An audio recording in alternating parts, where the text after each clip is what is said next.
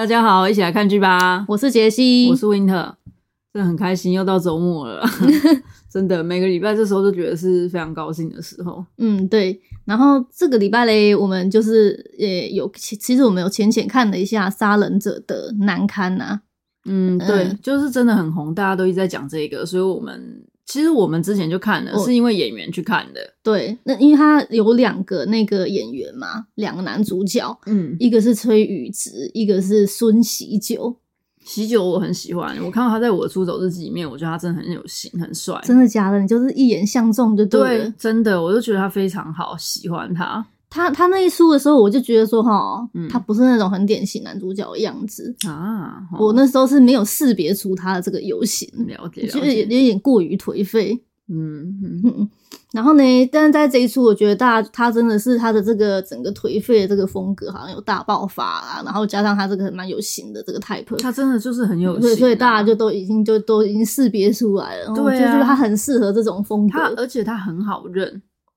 对，不知道他眼睛这么小还那么好认。嗯，对，其实他长得很普通，却很好认，就是他很奇怪的地方。嗯，有一个自己个人的魅力在啦。嗯，嗯，所以我们其实就是很早之前就已经开始有看了《杀人者的难堪》了。对，那嗯，大概我们就看完男主角杀完第一个人，很担心被警察抓走，就回家各种就是想象啊、做梦啊、干嘛的那边。对，我们就直接把它嘎掉。你真的不喜欢这种剧的风格，有一点点太灰暗了啊。哦，对，我觉得它有点像那个假面女郎那种感觉。对，它带给你这种就是很人性的一些比较黑暗的那一面的这个感觉。对，所以我就是后面没这种部分，就是我们就比较没办法啊。对，嗯，虽然我们也知道有这部分啊，但是不太想要不忍直视。这样子哦。嗯。然后崔宇植哈，嗯、这个演员其实我是知道，是因为他是朴叙俊的好朋友哦。因为朴叙俊的好朋友圈就是在这个娱乐圈里面，不是算还蛮有名的嘛。他们之前还拍过那种综艺啊，嗯、就是他的好朋友，然后可能出去玩干嘛什么那种综艺。然后崔宇植就是其中一个。那时候我就才以为他不红，嗯，结果我现在才知道说，哦，原来崔宇植演技还蛮好的。真的啊，他就是那个演过蛮多的啦哈，对但是他的型我真的就是没有办法，比较还好。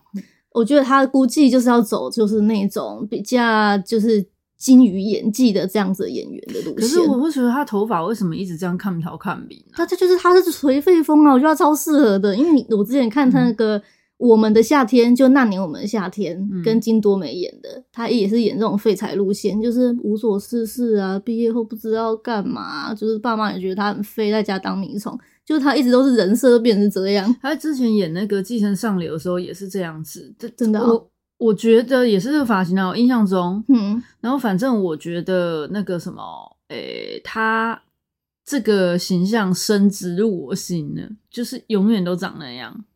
他还是说他的这个发型其实也没什么变化，在这个不同的这个剧里面，这个造型也都是这个样子，就是类似。我就觉得他能不能阳光一点啊？永远就穿着拖鞋、T 恤、短裤在那，然后走路拖累拖累，就 就很不精神那种样子。嗯，哎、欸，所以只有这两个主角在演的，然后。这这个真的，我觉得，因为我们前面看的本来就已经觉得说不是很喜欢的，嗯、然后后面一听到就是大家都说好，一片叫好之后，我去看他后面的剧情，嗯，因为那时候我们不是看到就是他杀完那个人，然后有一个盲女走过去，然后牵着拉布拉多嘛，对，那那那时候我就想说，哦，我本来就想说那应该是真的是盲了，所以男主角才逃过一劫嘛，没人看到他，对，就后来后面反转，那个盲女她其实是假装盲。我看到就觉得好毛骨悚然，然后后面他会敲诈那个崔宇植，嗯，但是狗好可怜哦，被这种主人养到，他这不知道是不是去借的那一种嘞？我希望他对狗好。演员的只 care 那只狗，反正就觉得还蛮恐怖的。对，所以反正这一出我们就是没有看下去啊，我们。嗯比较希望待在阳光快乐的地方。对啊，然后他的导演是李昌熙，就导过《他人及地狱》，嗯，也是这种演的。的然后这个也是这种，你会觉得说不是很愉快，然后各种阴暗面那种感觉。嗯，然后说到洞穴，我们其实上次对于这个杀人者的购物中心还有一些余食未清啊，今天就要把它拉完。对，那个什么 有点恶心呢。杀人者的购物中心，你不觉得变成购物者的杀人中心也蛮适合的吗？对，它也是这个类型的。对呀、啊，其实我觉得它这样翻译应该会更有趣哦。杀人购、嗯、物者的杀人中心、嗯，他们就在那个中心里面乱杀。对啊。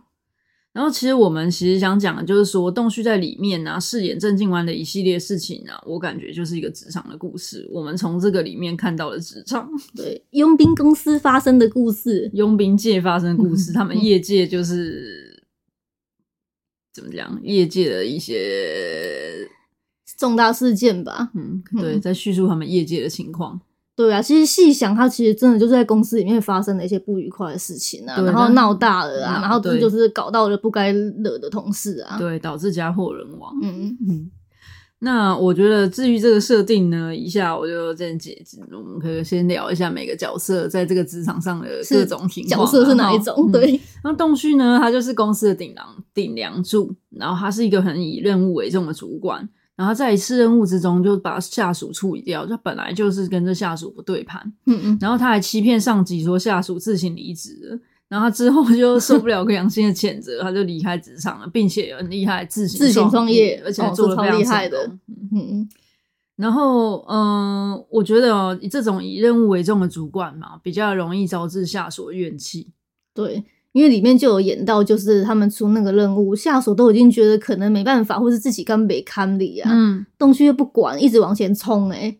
对，他觉得好像快，就是任务快完成了啊，再顶一下怎么样？那其他人就会比较顾及自己的生命安全什么的。是这种，就是这种主管，就是 只能说看情况啊。哈，嗯嗯，对对。然后再叙述接下来哈。本田就是洞静湾的人脉，后来就就是洞旭啊，进郑静湾的人脉，后来成为他创业的一个垫脚石。就是他业界还是有认识一些人嘛，后来自己不做这行了之后，就比如说你本来是卖车的，嗯、然后你不做卖车之后，就去卖汽车零件了，或者说去跟维修厂就是搭配了。他就是在这个供应链里面找到了一个 partner，就对了。对，所以其实我们可以从这里看起来，就是洞旭在业界的名声肯定很好。对，而且他做的还蛮久的，他有办法经营这些他自己的人脉、啊嗯，有口碑的。对。然后贝尔呢，也是就是这个大反派，其实他就是一个不听话的下属，但是他很比较维护自己的人权益，保护队友，嗯，而且能力也不错，嗯、对，能力很好，嗯、但是就是怎么讲，你要跟他站在同一队，不然你就会死的很难看。呃、嗯，对对，你要跟他的这个意见跟他的这个意思都是要一样的。嗯嗯。然后双胞胎跟圣主就是贝尔这个派系的，可是他没有了首领之后，他也可以换首领来跟随。的这种同事，嗯、对，这就是双胞胎，就一直都不怎么讲话，不知道他们到底是怎么样。他们很忠于对方了，他们只有他们自己的兄弟之情啊，但是他们还蛮听贝尔的话的。那我觉得就是，然后圣主。也是一个很代表性的职场角色，会比较狡猾、啊。他这是对属于非常狡猾类型，就是什么西瓜挖大边可以这样讲吗？对，而且圣主，你看哦，那个贝尔走了死了之后，他就直接去贝尔的置物柜里把他手表偷走。嗯，就是他就是这种人，对他其实没有忠于谁耶。嗯，我觉得他是因为害怕，所以就是，或是说自己的利益在哪边，他，他就去。利益为导向，对，是一个很恐怖的。这这这一个人，我觉得反而是最恐怖的。对，嗯，哎，对，你如果用了他，就变成一个双面刃呐。他说他下面给你给你乱搞，你都不知道嘞。对，而他表面上阳奉阴违，他不像贝尔这样就明着来的。呃，对，而且贝尔他只是就是爱乱杀人，你不要阻了他这条路。啊，其实任务他还是可以完成，嗯，可是圣主就不一样了，可能会在后面搞一些小动作。对，嗯、圣主就是这样子。而且圣主当时，呃，有一幕是贝尔乱杀平民，嗯、然后被呃他们队里的一个老妖看见了，嗯，然后圣主直接就把那个老妖杀死了。嗯，对，我觉得那里真的很扯哎、欸、就圣主那个老妖本来还。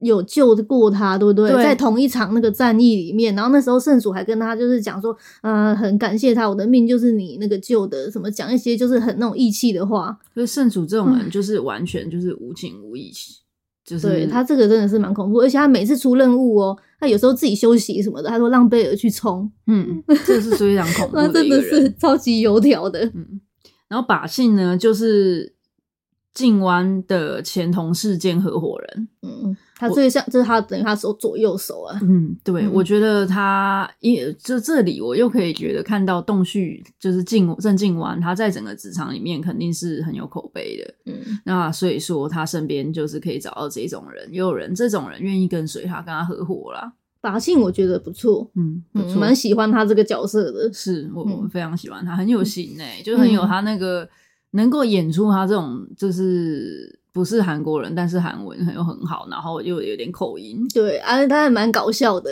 嗯嗯，然后但是感觉也还蛮有就是自己的一个原则的人。对，嗯，然后敏慧就是郑静湾在工作中认识，在一个不好的地方认识的。他其实他也算是当时就是平民呐，他只是躲在那个衣柜里面。对，我们就可以试着说，他可能就是在别的公司里面受到不好的待遇，然后郑静湾把他挖角过来之后培养，然后他就成为红粉知己的一个得力助手。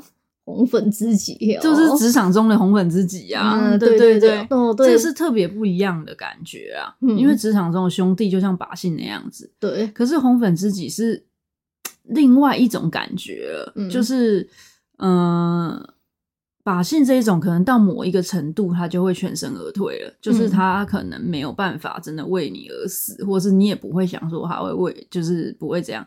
可是敏慧这种呢，就是会第一个跑来，而且为你而死。你有很多小秘密，你可能，嗯，他他会比较清楚，然后或是他都会就是比较贴心的这种感觉。对对，敏慧就是感觉是这样。嗯、其实敏慧也是建立在一个。喜欢曾静湾的基础上吧，对，所以说他是比较特别的啊，他就是职场的红粉知己，并不就是有感情的那种，并不是一般的就是仰慕他的同事或跟随的下属而已。对，然后上司就是没有很好的处理两人的矛盾，并且维护公司的原则，对犯法行为容忍，他就是让这一切发生。我觉得这是公司的问题，对，而且上司的问题。哦，对，我觉得他这个上司在里面就是给我表，就是表现的好像就是很那个。很摇摆不定的样子，他没有很拿捏住他自己的原则。哎，说实在的，嗯，都不知道在干什么。然后就是找郑静湾沟通，然后就是那种就是怎么讲，好像就是要让郑静湾息事宁人。对，他就是那种息事宁人那种个性，谁吵了他就是先给他拍一拍啊，好好，不会再给你那个。因为他需要这些人去帮他冲锋陷阵。嗯，对，所以他要。我觉得今天今天会发生这些事哦，很大部分是这个上司决断的问题，但是也有可能他背后的呃，比如说他整个公司的股东啊或董事会们也都很清楚贝尔的力量，所以没有办法把这个人裁撤掉。简单来讲，他就是 top sales 啊。嗯，对啊、他他跟郑静湾就是公司的两大金牛啊。嗯，今天谁走了，公司可能营业额少一半，这种这种程度，你怎么动他呢？对所以，对啊，如果以这个角度来看，上司的地位也蛮尴尬的。嗯，对，他也是等于夹在中间呢。对，所以，那我们就接下来就是讨论一下，觉得如果以这个两人个性组的队会怎样？因为我们在这个剧中看到两人他们的队伍其实是很壁垒分明的。对，嗯、那个虽然明面上啊，郑静湾他是他们小队的组长啊，嗯、但是贝尔自己还组了小队中的小队的那种感觉，就他有他的人啊，郑静湾有郑静湾的人，对，那就他们这是职场感觉都搞小团体嘞，所以他们职场环境很不好啊，对啊，而且他们这都是会伤及就是性命的，不是像我们这种就是。正常的，不跟性命无关，所以我觉得他们这个小团体也就会更加紧密啊。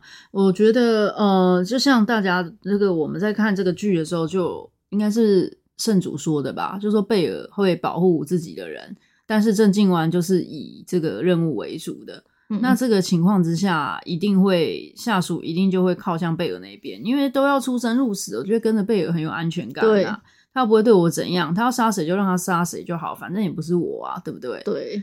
那但是这个情况之下，其实跟他的人就是会比较，嗯，像圣主那一种人，对。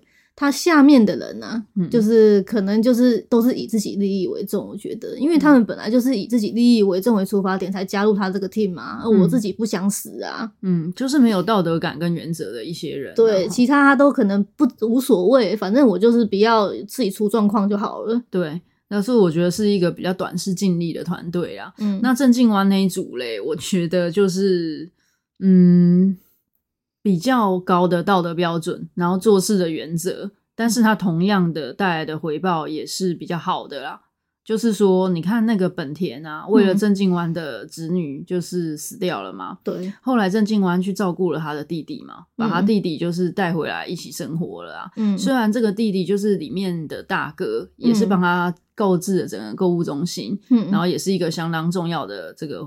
员工啊，忠诚度也很好。嗯嗯，但是郑敬文还记得本田有个弟弟哦、喔，回去、就是、回去把他拎回来。对，然后他对敏慧也是啊，就是这一种悲天悯人的人，其实他对自己的能力是相当有自信的。嗯嗯，然后你跟着他的话，就要就是你认同他的价值观的道德标准啊。嗯嗯，只是说一时之间你可能看不到那个利益，比如说没有手表可以偷啊，没有杀人的为乐这种乐趣嘛，对不对？嗯但是将来，就这种人在你的人生旅途之中，会觉得让你人生比较丰富多彩啊！哈，而且他们的他们他们自己就是队员里面建立的是一个比较深层的感情为基础的，嗯、不是那种一般就是什么啊上个班呐、啊，然后大家开开心心吃吃喝喝，然后下班结束的那种感觉。对，你有事。都没有人要理你，嗯，对，所以我觉得像郑静湾这种队伍啊，可以就是理解为价值投资啊。嗯，他们队伍里面感觉人好像比较少一点，但是大家都还蛮 close 的，就感觉很像巴菲特的公司嘛，流动率也不高。呃，对，就是这样子，因为贝尔下面那些人肯定流动率很高的，来来去去的，嗯，呃，想要吃就进来，不不想了就。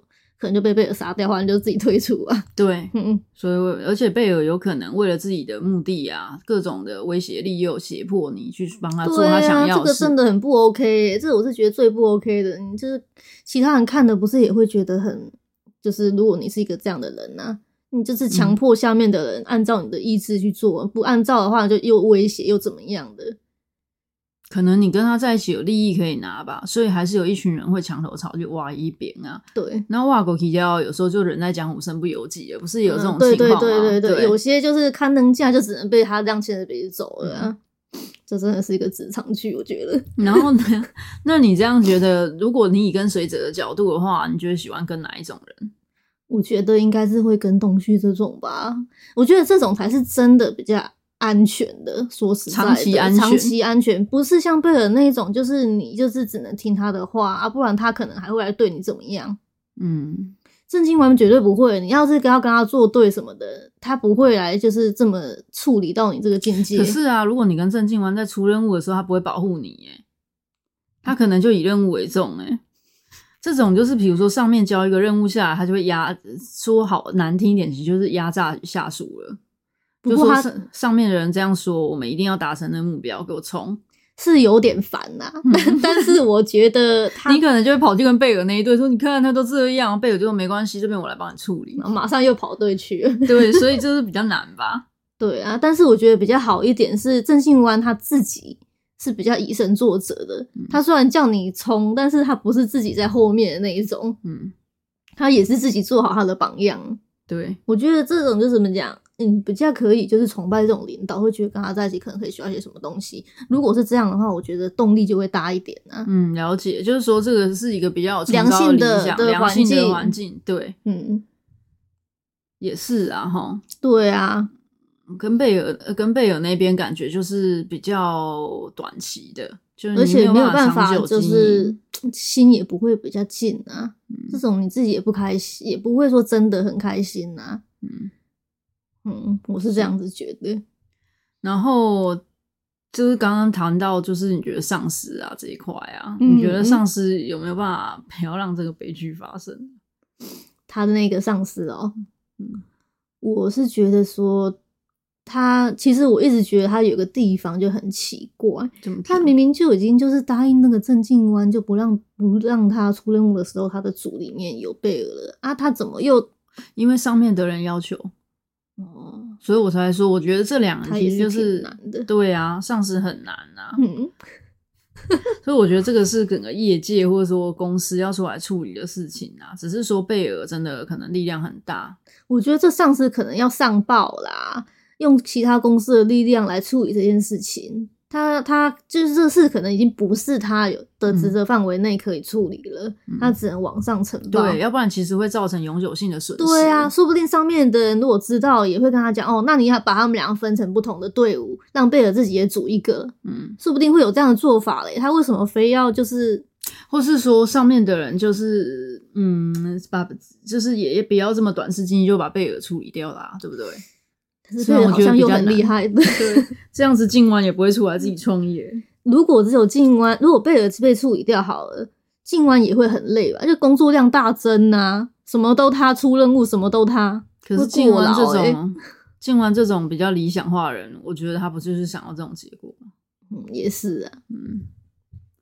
然后我觉得怎么讲？我觉得最后经会导致这个情况哈，嗯，其实就是因为他没有干净利落把贝尔处理掉。对，就是他们后来就是在那个那场战役遇到宁慧的那一次，嗯、应该就他们两个对打之后，其实应该是郑静湾这一队打赢的，因为敏慧有出来帮他，对不对？后来敏慧开枪了，对，啊、对，但是我觉得贝尔也真的很奶面啊，但是郑静湾就是呃。那时候因为要爆炸，就很赶时间，然后他就跑了。其实，而且那时候枪好像是没有那个子弹的，他本来想用枪 biang biang。对，其实我觉得他那时候就不要这么疯狂，就是一直拿拳头去捶他，因为人家已经讲了，说你最好现在把我干掉，不然以后你家人我要让你就是都去杀你全家，对不对？嗯、我觉得那时候他就应该拿刀直接把头他头割下来。对，他那时候就应该要意识到事情的严重性了。对。但是他那时候是太情绪化，没有做出一个正确的判断，对，所以导致就是一次没有把他弄死之后后患无穷，嗯，所以才演的这整出啊。对，所以我觉得这也是就是，哎，你要弄他，就是你一定要确定你能够一次把他弄结束，不然的话，我觉得就是不要留一个后患的。对，不要哦，这样的话就不要去招惹他。我觉得在职场上会这样子，会觉得比较明哲保身吧。比如说，就是。不管他，他爱杀人就杀人，反正他整个团队的绩效还是有出来嘛。嗯，对。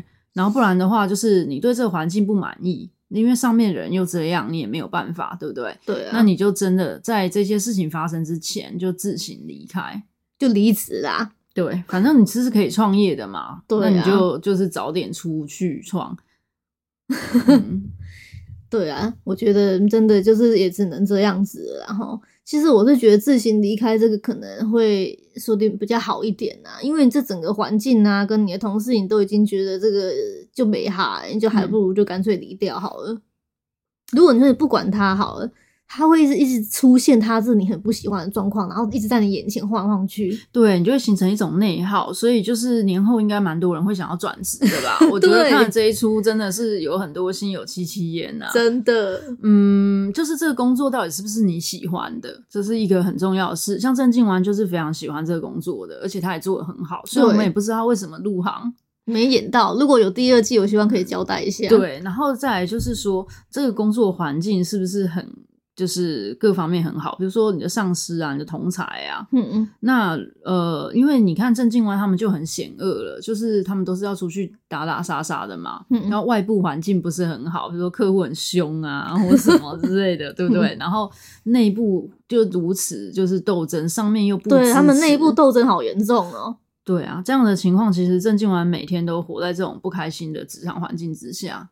如果说每个人都是把性或者是敏慧这样子，我觉得估计郑静湾也会在这个公司继续做下去吧。嗯，对对对，而且我觉得这就良性循环呐、啊，公司的业绩也会不错啊。嗯嗯，那是因为企业文化的问题啊。如果他的企业文化是偏向郑敬文这样的，他们公司其实就不会容忍贝尔这种存在。哦，对对，那所以就是整个环境已经不好了。如果说这时候再不离开的话，其实就会陷入内耗的局面。嗯。只是说他要转职的时候，他其实也没有想很多，他就直接就走了。因为我觉得他是很有能力，有这个嗯自行创业的能力啦。对，但是我觉得他嗯，他能够这样也是他各方面职场累积起来的底气跟人脉啊。对，嗯，所以这个我们也可以当做一个这个怎么讲一个 example 啦，哈、嗯，一个效仿的对象啊。那有可能就是我们一天到晚在想这些事，都看什么都是这个。对。那我们今天就到这里了，嗯，拜拜，拜拜。